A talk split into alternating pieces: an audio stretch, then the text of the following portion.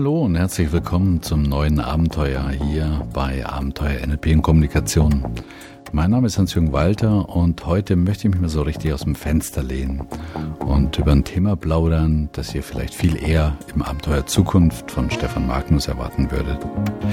Ja, heute geht es um etwas, wofür die meisten von uns ziemlich geackert haben.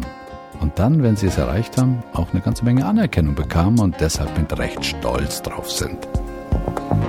Ich rede davon, für irgendetwas als Experte zu gelten. Ja, mal ganz ehrlich, es hat doch schon was, ein Experte zu sein. Ganz gleich, ob man IT-Fachmann ist, Marketing-Experte, Reisebüro, Reisebüro-Kauffrau oder NLP-Trainer. Wir waren die Wissenden. Und die anderen kamen zu uns, um zu lernen, zu erfahren. Ja, und die meisten waren irgendwie auch gerne bereit, uns dafür zu entlohnen, dass wir unser Wissen weitergaben. Vielleicht fragt ihr euch jetzt, wieso waren?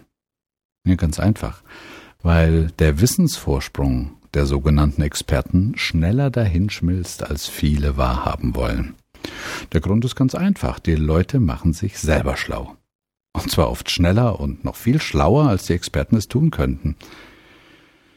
Ja, Internet macht's möglich. Und ich meine jetzt auch nicht das kollektive Zücken von Smartphones, wenn in gemütlicher Runde jemand fragt, wie weit denn der Mars von der Erde entfernt sei. Ich meine jenes Wissen, das noch vor ein paar wenigen Jahren ganz klar als Expertenwissen galt und zu dem die ganzen Nicht-Experten schlichtweg keinen Zugang hatten. Der Wissenspool im Internet ist einfach gigantisch groß geworden und jeder kann sich heute bedienen. Kleines Beispiel. Bevor meine Mutter das Rezept ihres Arztes einlöst, könnt ihr gewiss sein, dass sie vorher alles Mögliche über dieses Medikament in Erfahrung bringt, was es zu wissen gilt. Und zwar hm, übers Internet. Ich kann nur sagen, armer Apotheker, der kann einem wirklich leid tun. Denn der hat gar keine Chance, so viel über das Medikament in Erfahrung zu bringen oder zu wissen wie meine Mutter. Schlicht weil der sich nämlich mit Hunderten von Medikamenten beschäftigen muss meine Mutter hingegen interessiert sich nur für dieses eine einzige Medikament. Noch ein zweites Beispiel. Ich fahre ein recht spezielles Mountainbike, hm, Details gerne irgendwo im Facebook oder im Blog darüber. Und wenn ich dazu meinen Fahrradhändler frage, ob da speziell für den Winter nicht auch ein paar fettere, grobstolligere Reifen montiert werden könnten, was macht er? Der schaut im PC nach und sagt mir, hm, Tut mir leid, aber auf der Händlerseite steht leider gar nichts davon. Also drehe ich mich rum, gehe ein paar Schritte weiter und stöbere mal schnell übers iPhone in ein paar einschlägigen Mountainbike-Foren und habe die Info, naja, sagen wir mal binnen sechs, sieben Minuten. Geht doch. Ich könnte den Reifen sogar sofort dort bestellen. Vielleicht wäre er sogar günstiger. Na, und mutieren könnte ich den vielleicht sogar selbst. Weißt du was? Ich habe mittlerweile gar keine Lust mehr, auch in Reisebüros zu gehen. Wenn ich mh, hm, zum Beispiel eine nette Finker für mein nächstes Mallorca-Seminar suche, wisst ihr, was da passiert? Genau. Moment, ich schau mal nach, sagt dann die durchaus nette Dame und wendet sich dem PC zu. Und dreimal dürft ihr raten, wo sie nachschaut. Klar, im Internet. Das kann ich auch.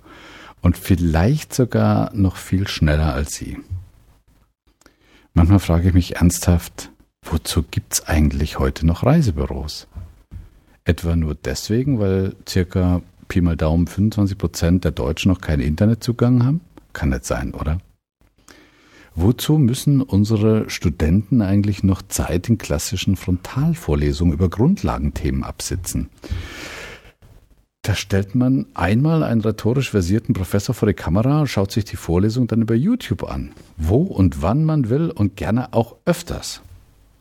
Kurzum, unsere schöne neue Welt des Internets futtert langsam, aber sicher den Experten das Brot- und Buttergeschäft weg, mit dem sie oder wir jahrelang wirklich gutes Geld verdient haben. Ja, und was wir heißt, meine ich damit, mal ganz nebenbei gilt das natürlich für uns Trainer, Coaches und Berater auch. Ja, ihr glaubt gar nicht, wie fit meine Teilnehmer mittlerweile ins Seminar kommen. Wie viel zum Beispiel die über NLP schon wissen, gelesen und gehört haben. Meine 70 NLP-Podcasts allemal.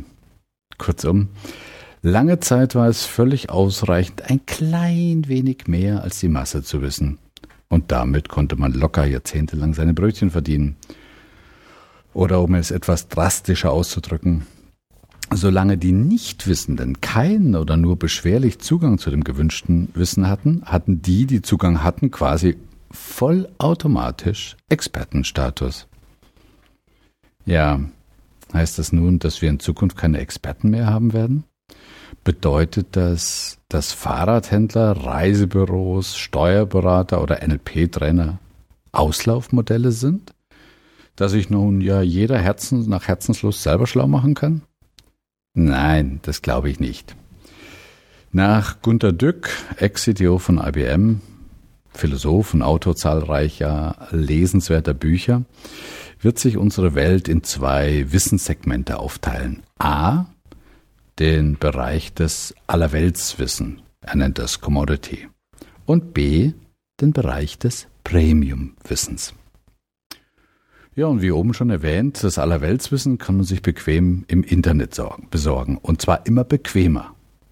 Was bleibt, ist dieser Premium-Bereich.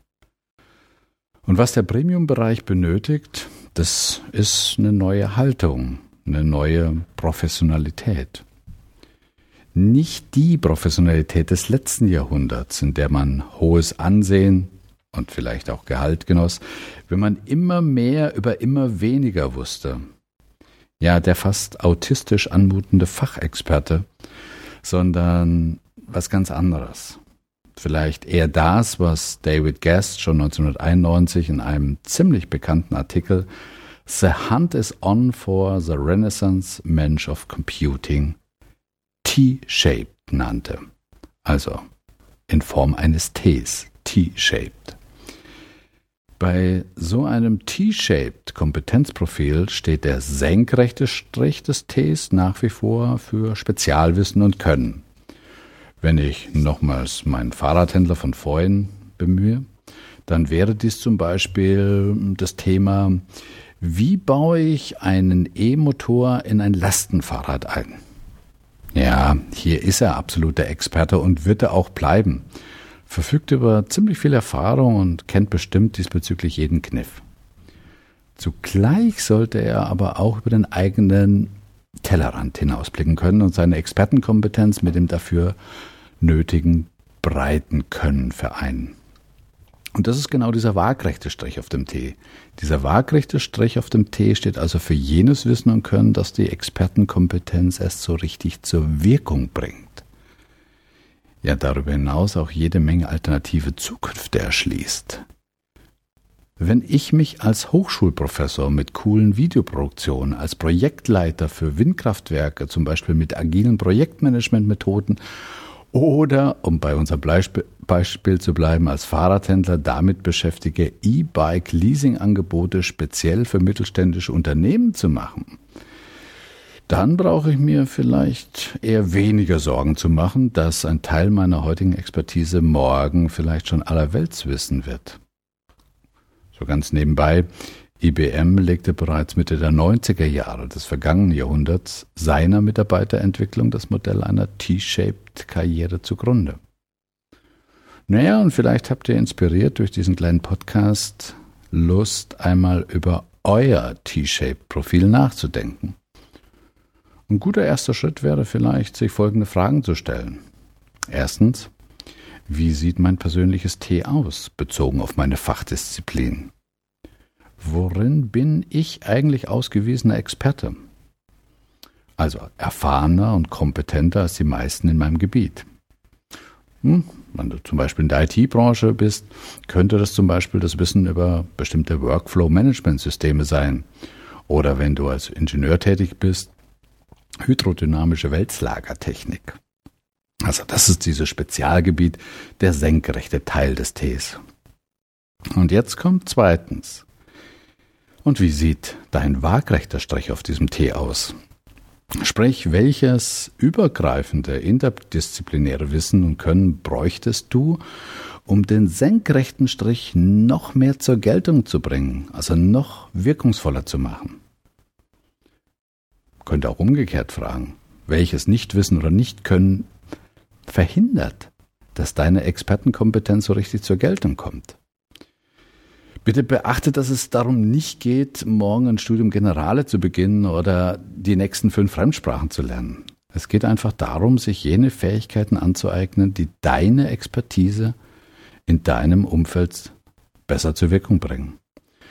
Ja, Im Zweifelsfall wird man da im Pool der Soft Skills fündig. Kommunikation, Verhandlungsgeschick, das Leiten von Gruppen, Projektmanagement und so weiter. Noch eine kleine Schlussbemerkung.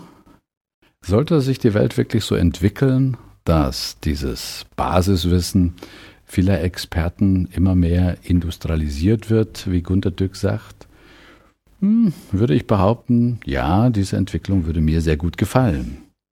Denn wenn immer mehr Menschen zum Beispiel in meine Seminare kämen, die zum Beispiel über NLP oder Führung schon eine ganze Menge wüssten, die Basics, also quasi Intus haben, dann könnten wir diese wertvollere, nein, immer wertvollere Zeit im Seminar dafür wirklich nutzen, worum es eigentlich geht. Nämlich neue, tragfähige Lösungen für eine Zukunft zu schaffen, in der es sich wirklich lohnt zu leben. Und das hätte doch wirklich was, oder? In diesem Sinne, alles Gute, wo immer ihr seid und tschüss bis zum nächsten Podcast. Euer Hans-Jürgen Walter.